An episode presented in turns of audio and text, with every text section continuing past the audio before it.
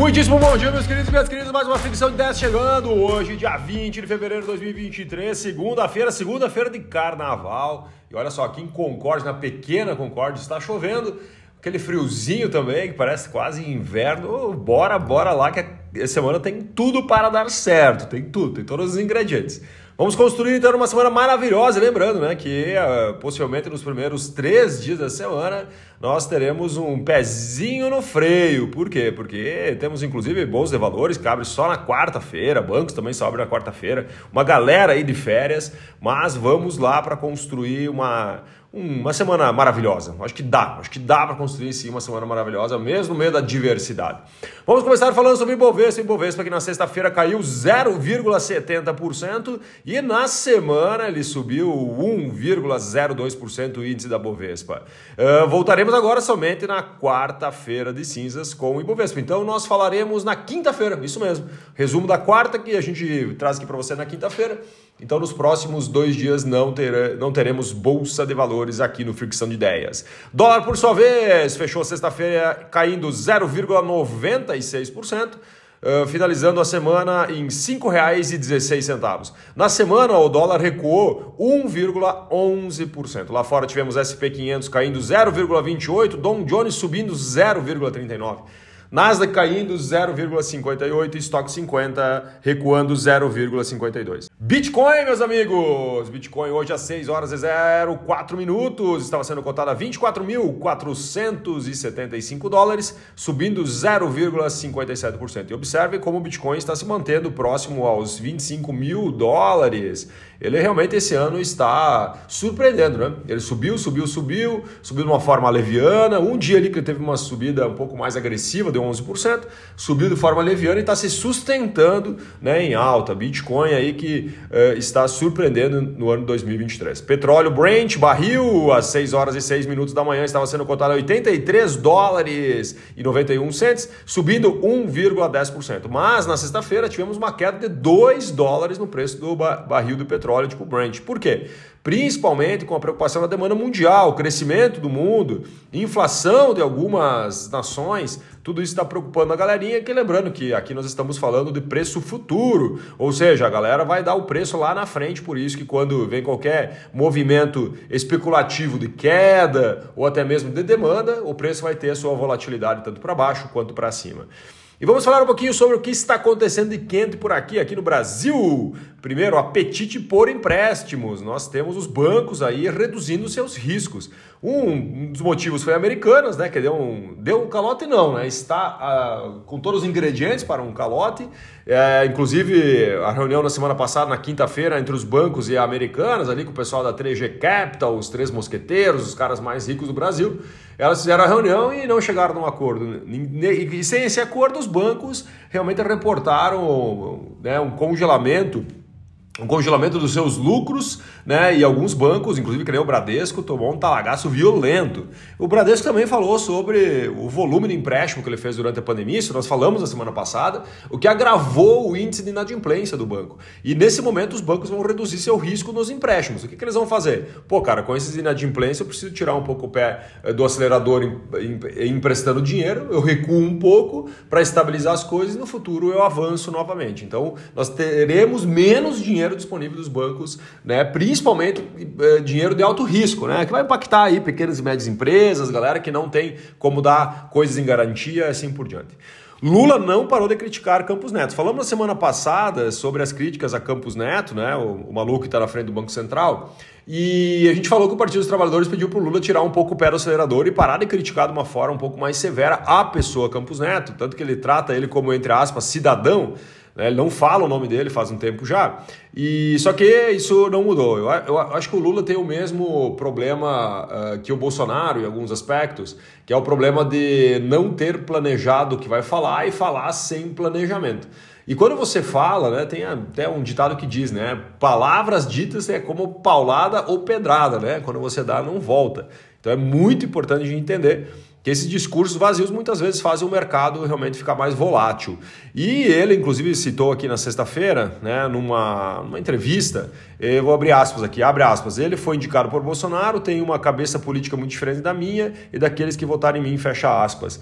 Então ele continuou, ele está de alguma forma uh, continuando batendo menos, mas ainda está batendo e nós precisamos acompanhar os próximos capítulos. Inclusive, um dos capítulos é que o Haddad, ministro da Economia, falou para o Lula e está tentando convencer Lula a não aumentar a meta da inflação. Né? Ele está tentando convencer Lula de não aumentar a meta da inflação. Lembrando que para aumentar a meta da inflação são quatro votos, um voto é do Banco Central, três votos são do governo. Uh, vamos falar um pouquinho dos gringos. Gringos estão metendo dinheiro aqui no Brasil, isso mesmo. Gringos compram ações da B3 em, em 10 de 11, desculpa, não dezembro, em 10 de 11 pregões no mês. Superávit agora do mês de fevereiro já supera os 15 bilhões. Esses dados são de, quinta, de quarta-feira da semana passada, dia 15. Então, nesse mês aqui já superou 15 bilhões de superávit de dinheiro vindo de fora para cá, 15 bilhões de reais. Vamos falar da China? Lula vai estar na China, isso mesmo. Lula vai visitar a China, vai fazer reunião com Xi Jinping dia 28 de março, vai ficar quatro dias na China. E segundo Lula, ele quer recuperar as relações com a China. Eu não entendo dessa forma, óbvio, né? Que nós teremos aqui, tínhamos um governo aqui extrema direita, a China lá extrema esquerda, inclusive um país comunista barra capitalista, né? Mas eu acredito que a relação do Brasil com a China sempre existiu, né? Tanto que em 2022 a China importou do Brasil quase 90 bilhões de dólares, com um superávit de próximo a 30 bilhões de dólares. Lembra o que é o superávit? Então a gente comprou 30 bilhões a menos do que eles compraram da gente. Lembrando que a gente manda para lá muito produto ainda como commodity, né? Então a gente manda soja, a gente manda milho, muito como commodity e compra produto já industrializado. Aí que tá o gargalinho que talvez o Brasil poderia investir mais, que é na industrialização de coisas, né? Então, o produto como commodity ele tem baixo valor agregado, né? depois industrializado com alto valor agregado. Mas é óbvio que para conseguir ter um país altamente industrializado, precisamos ter várias coisas que talvez a China consiga já ter, né? Uma delas é o quê? É o custo Brasil, tal do custo Brasil. Produzir aqui, com certeza, é muito mais caro que produzir lá. Vamos falar sobre o mundo. Uh, será que eles vão embora realmente? Então a Ucrânia falou ali no sentido de a Rússia deve deixar a Ucrânia antes de iniciar a negociação de paz. Na verdade, isso aqui não é uma, uma afirmação, mas sim um pedido, né? Ou seja, a Ucrânia falou assim, cara, eu só negocio a paz se a, Ucrânia, se a Rússia sair né, com, do país para que a gente consiga negociar. Inclusive, eu abri aspas aqui de um do alto escalão da, da Ucrânia que falou da seguinte forma: abre aspas, as negociações podem começar quando a Rússia retirar suas tropas do território da Ucrânia. Outras opções só dão à Rússia tempo para reagrupar forças e retomar as hostilidades a qualquer momento. E dia 24 de fevereiro de 2022 foi o dia que começou a guerra entre Rússia e Ucrânia. Ou seja, Nessa semana aqui faremos um ano de guerra Rússia e Ucrânia. Loucura, né, meus? Passou muito rápido, muita coisa aconteceu. O que era para ser um, somente uma, uma ação isolada da Rússia acabou se transformando numa guerra aí que possivelmente, se continuar dessa forma aqui, vai durar muito tempo. Fala pesado de Zelensky, ainda para finalizar aqui a questão de Rússia e Ucrânia. É óbvio que a Ucrânia não será a última parada de Putin, afirma Zelensky. Segundo Zelensky, o Putin, eu acredito nisso também, tá? Se nós estudarmos um pouco mais sobre Putin, sobre o que ele deseja, sobre algumas questões do passado, vamos entender que o que ele está tentando fazer, talvez, é avançar em todos os estados que constituiu o antigo bloco soviético, né? E Zelensky falou isso aqui abertamente em uma entrevista. Vamos falar agora sobre negócios e seus impactos. Demissões do Ikefome. Ikefome, que seria o iFood ali do Magazine Luiza, foi uma startup comprada pelo Magazine Luiza, se não me engano foi em 2020, 2019. Demite 70 pessoas durante reorganização do seu negócio. Marisa também está com problemas, né? Lojas Marisa, falamos semana passada Tokstok, falamos também um pouquinho da Marisa e agora aqui novamente uh, enfatizando da Marisa, que é uma uma, mais uma varejista que está desde 2017 num processo de reestruturação. E a Lois Marisa aí está devendo alguns milhões de dólares para um fundo imobiliário, ou seja, devendo aluguel. E, a, e o mais interessante é que a Magazine, a Magazine Luiza, a Lojas Marisa, né, eles não anunciaram, eles não mandaram nenhum comunicado né, para esse fundo imobiliário, simplesmente não pagaram. Né? Então, isso que deixou também a galeria com um pouco pé atrás. E o varejo está sofrendo um pouco mais. Eu estou pensando até fazer uma fricção de ideias mais profunda, inclusive hoje gravarei uma fricção de ideias profunda que vai para o ar possivelmente amanhã ou depois da manhã. E eu quero gravar uma falando sobre o varejo, que está acontecendo com o varejo no Brasil. Vou entender quem poderia me ajudar a construir esse conteúdo. Caso da Americanas. Uh, Americanas, ela está arrastando uma onda de varejista para o mesmo buraco, como falamos agora. Americanas tá, pediu para a justiça para deixar de lado os bancões agora e focar na dívida com o trabalhista e também nas pequenas e médias empresas, uma dívida em torno de 200 milhões de reais com essas empresas. E o que eles afirmam é que essas empresas precisam de muito mais do dinheiro do que os bancos, então eles gostariam de focar para entregar o dinheiro na mão de... E eu acredito que sim, acredito que sim, é uma boa estratégia, né, pelo que temos agora. Óbvio, a estratégia seria pagar todo mundo, mas nesse momento é questão de priorização. Embraer e o foco de, na unidade de defesa. A Embraer está com o novo presidente na, na, no, na sua unidade de defesa. O que é a unidade de defesa? Aquela que produz o cargueiro que é mais ou menos, já viram aquele cargueiro né, que levam mantimentos para o exército brasileiro? Então aquele é o cargueiro, né, o, a Embraer, se não me engano, tem dois ou três modelos, mas especificamente eles querem focar no cargueiro C390 Millennium, né, e o foco deles, inclusive agora fizeram uma apresentação na Índia, né, a Índia quer comprar cargueiros muito parecidos com esse da Embraer, então já estão negociando, e é possível que a Embraer dê um salto aí também quântico na parte de defesa. Sabesp estuda programação de demissão voluntária para 25% dos funcionários. A empresa negou essa informação, mas vou passar aqui o que está se ventilando: demissão seria voluntária e atingiria em torno de 3 mil funcionários. Ações da XP derretem, ações derreteram 20% com o resultado do quarto trimestre e algumas cobranças internas aí de Guilherme Beiximol, o cara que fundou a XP. O que aconteceu, né? Mesmo a empresa tendo lucro no quarto trimestre, né, quase dos 800 eh, milhões de reais, ela teve uma queda comparando com o trimestre, uh, com tri, uh, comparação trimestral, e também 18%, quase 20% abaixo do que o mercado esperava, que era 951 milhões de reais. Então a receita líquida ajustada da empresa ficou em 893 milhões, 22% abaixo do terceiro trimestre. O que, que o mercado leu? O mercado leu né, com uma certa uh, ponderação para os possíveis próximos ciclos. Né? Então o mercado está olhando lá na frente, falando, opa, cara, espera aí, velho, você já caiu agora, porque qual a possibilidade de cair lá na frente também?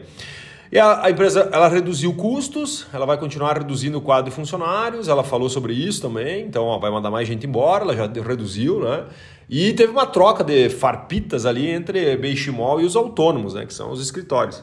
Ele mandou um e-mail interno que era para ser um. O objetivo dele era para ser motivacional, mas acabou pegando muito mal entre integrantes de alguns escritórios autônomos e provocou algumas críticas desses associados ao modelo institucional e a relação da empresa com os clientes. Né? Então ele mandou um e-mail aí geral e acabou que a galera ficou frustrada. Vamos falar um pouco sobre inovação e futuro para a gente finalizar mais um, dois, três tópicos. Open aí né, anuncia novidades do Chat GPT e Elon Musk critica a ferramenta. Inclusive, falar em crítica à ferramenta, eu estou usando de forma mais assídua naquele número que eu falei para vocês que eu uso no WhatsApp.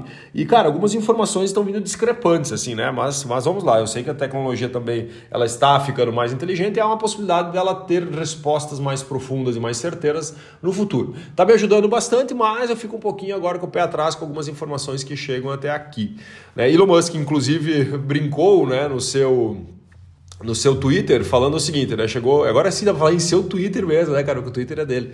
Né? Mas chegou a brincar que o Bing estava bastante similar a um robô em curto-circuito prestes a assassinar todo mundo, né? Então, isso o Elon Musk falou e, cara, eu acredito que às vezes sim, né? Amazon pede que funcionários trabalhem presencialmente pelo menos três vezes por semana. Em 2021, eles falaram que deram uma liberdade aí para as empresas individuais decidirem quantos dias seus funcionários corporativos deveriam trabalhar no escritório em uma semana. E agora eles voltam atrás e falam: não, não, no mínimo uma, três vezes por semana a galera tem que trabalhar aqui.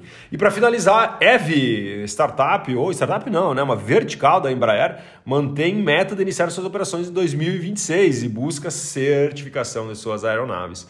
Isso mesmo, a carteira de pedidos pela aeronave já ultrapassam 2.700 peças, 2.700 aeronaves, é mais ou menos como se fosse um carro voador, resumindo. E a Eve já disse que tem dinheiro necessário, né, em torno de 540 milhões de dólares, para realizar né, o seu, o, o, todo, todos os testes e toda a parte da operação até 2026. E começar a entregar esses, esses, essas aeronaves. Tá bem, meus queridos? Desculpa aí, 15 minutos. Hoje estava empolgado, hein? 15 minutos de análise de mercado, mas muito obrigado. Estamos juntos e até a próxima. Valeu, valeu!